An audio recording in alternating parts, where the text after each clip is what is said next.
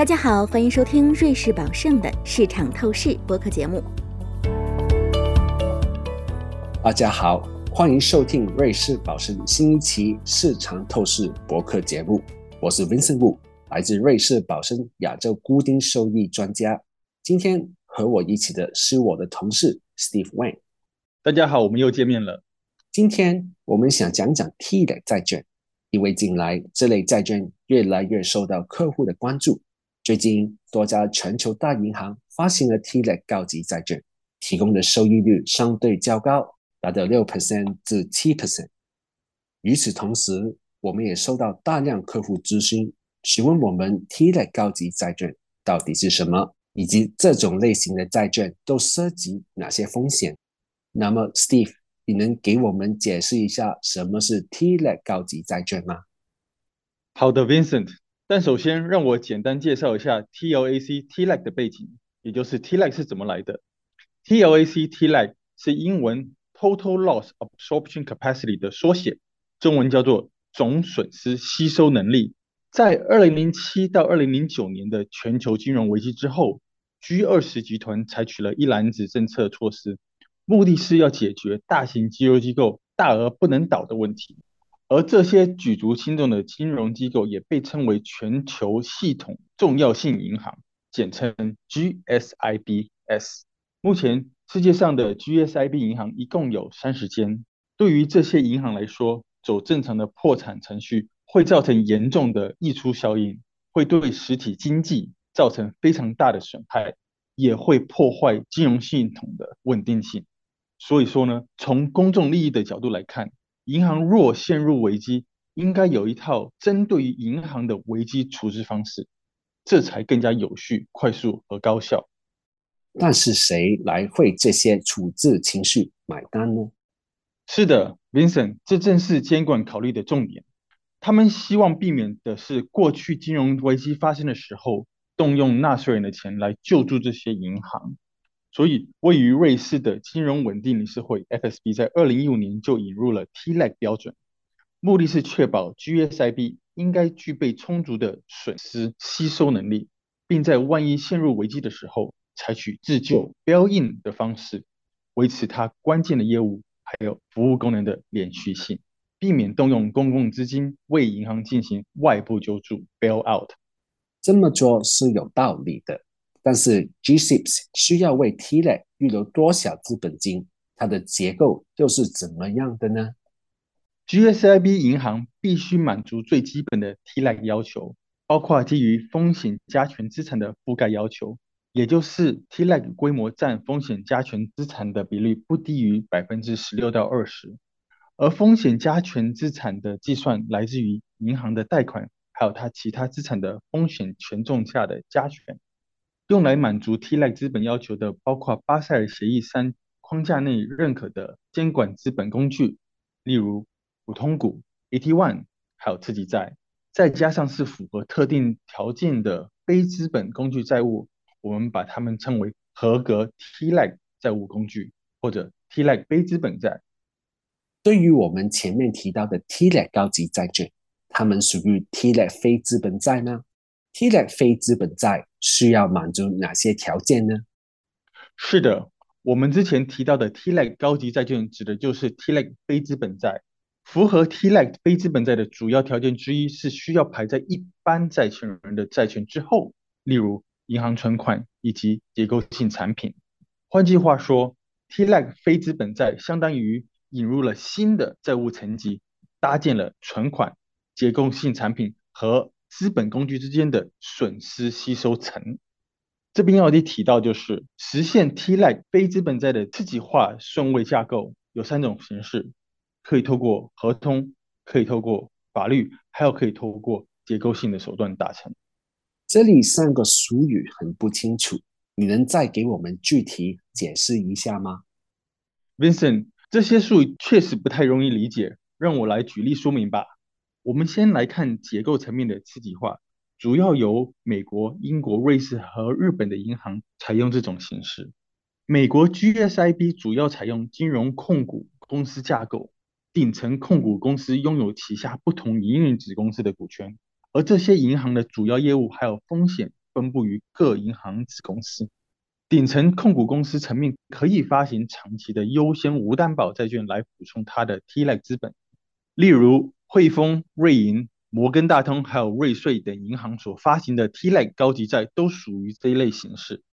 第二种合同方式刺激化和结构式刺激化不一样，合同方式刺激化的发行主体保持不变，但由高级非优先债来补充 TLAC 资本。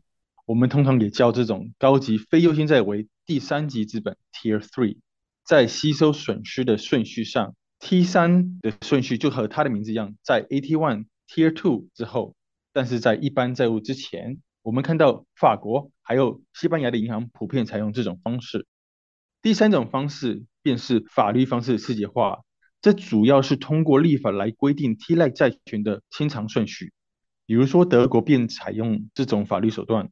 透过修订一项全国性的法律，规定所有高级无担保债务必须受偿于存款和之前平权的其他债务。对于这些 TLAC 债务工具，我们看到他们的债券条款中都列有自救和损失吸收的功能。我原来以为只有监管资本工具才有对损失吸收的规定，为什么这些高级无担保债券？也会有损失吸收功能。自救 （bail-in） 的意思是让银行在陷入危机的时候，能够利用合格的债务工具和股权工具吸收损失。与它相对的是外部纾困 （bail-out），意思是用纳税人的钱给银行注资救银行。监管类资本，比如说其他一级资本债务 （AT1），还有二级资本债务 （Tier 2），有明文的损失吸收规定。清楚列明，在某一些触发事件发生的时候，这些工具必须被减记或者转换为普通股。例如，AT1 定义了吸收损失的核心一级资本 CET1 的触发比例。AT1 和二级资本都设定了无法生存触发点，这意味着如果监管机构认为银行处于了无法生存触发点的时候，这些资本工具必须要吸收损失，以对银行进行资本补充。TLAC 非资本债在银行资本结构上优先于 AT1 和 Tier 2，所以没有这样的硬性触发条件或者吸收损失的规定。因此，只有在银行面临巨额损失，即使动用了所有的监管资本，仍然无法生存的极端情况之下，TLAC 非资本债工具才会开始分担它的损失。所以需要澄清的是，尽管 TLAC 非资本债也有自救和损失吸收的功能的规定，但只有在银行的核心一级资本 AT1 和 Tier 2都被处置完毕之后，他们才会被用来纾困，是这样吗？啊，你说的对。如果你仔细想想，这与投资普通企业债券其实没有太大的区别。对于这些债券的投资者来说，假设发行人陷入极端的财务困境。他们同样也会蒙受损失，而在全球金融危机之后，监管机构希望投资者不要再有任何不切实际的预期，指望政府救助这些大而不能倒的金融机构。所以，这些债务工具都被贴上了自救的风险标签，目的是要清楚的向投资者说明这些工具相关的潜在吸收损失的风险。我明白了，这些 TLAC 债务工具。与 AT1 或 Tier 2工具有什么不同？在这三种工具中，TLAC 非资本债工具对投资者的保护程度最高。TLAC 非资本债的票据是必须支付的，债券到期日也必须赎回。对损失吸收没有硬性的触发条件，也没有无法生存触发点的规定。而其次是二级资本债，它们属于纯正的次级债，好比 TLAC 非资本债。他们的票息也是必须支付的，而且也有明确的到期日。但这些 Tier Two 带有吸收损失的无法生存触发点的条款，对投资者保护成立最低的算是额外一级资本债务 AT1，它们属于低级次级债务，票息可由银行酌情支付，期限上也是永续的，而且它们大部分有硬性的 CET1 比例以及吸收损失的无法生存触发点。我们这个在之前的博客中也讨论过 AT1，所以在这边我想跟大家再强调一遍，TLAC 非资本债务工具只有在所有的监管资本都消耗完毕之后，才会用于吸收损失。还有一件事，我注意到这些 T-like 债券总是在到期前一年设有赎回日，有些常见的形式是四 NC 三、六 NC 五、十一 NC 十，这是为什么呢？呃，Vincent 这个问题非常好，谢谢你提出这个问题。T-like 非资本债的另外一个要求是，它的剩余期限必须在一年以上。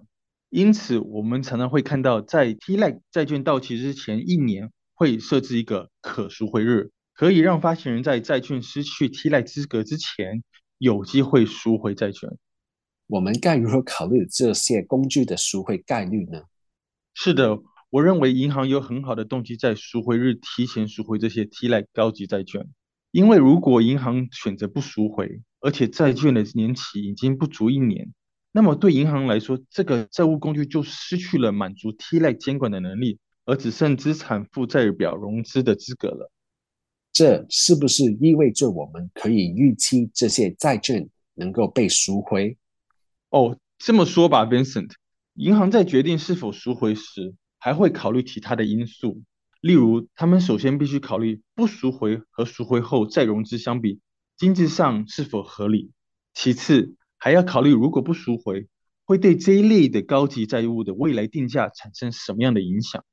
最后，当然还要考虑当时的再融资环境了。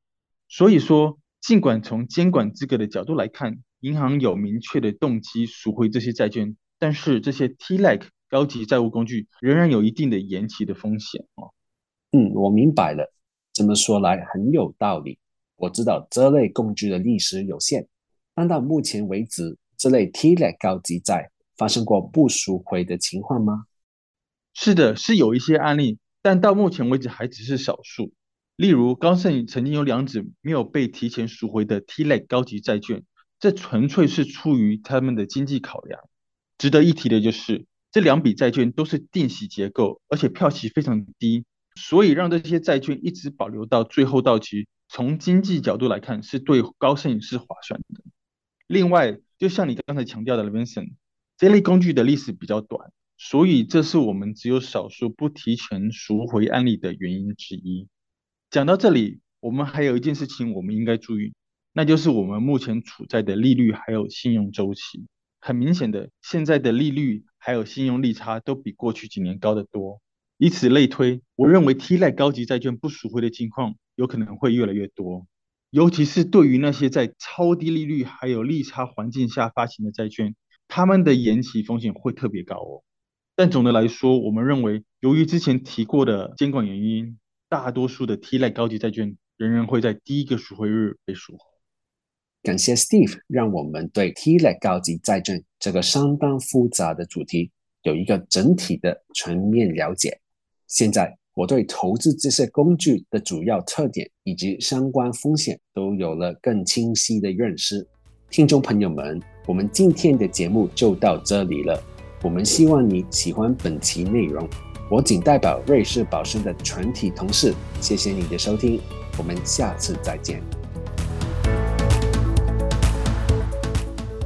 感谢您收听瑞士宝盛的市场透视。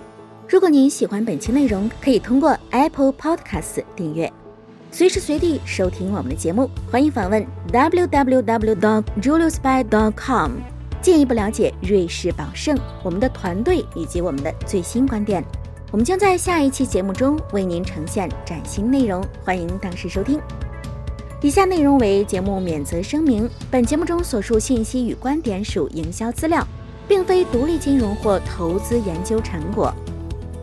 本节目内容仅供参考，并不构成经由或代表瑞士宝盛发出的买卖任何证券、证券相关衍生工具及其他产品，或参与任何司法管辖内的特定交易的邀约、推荐或邀请。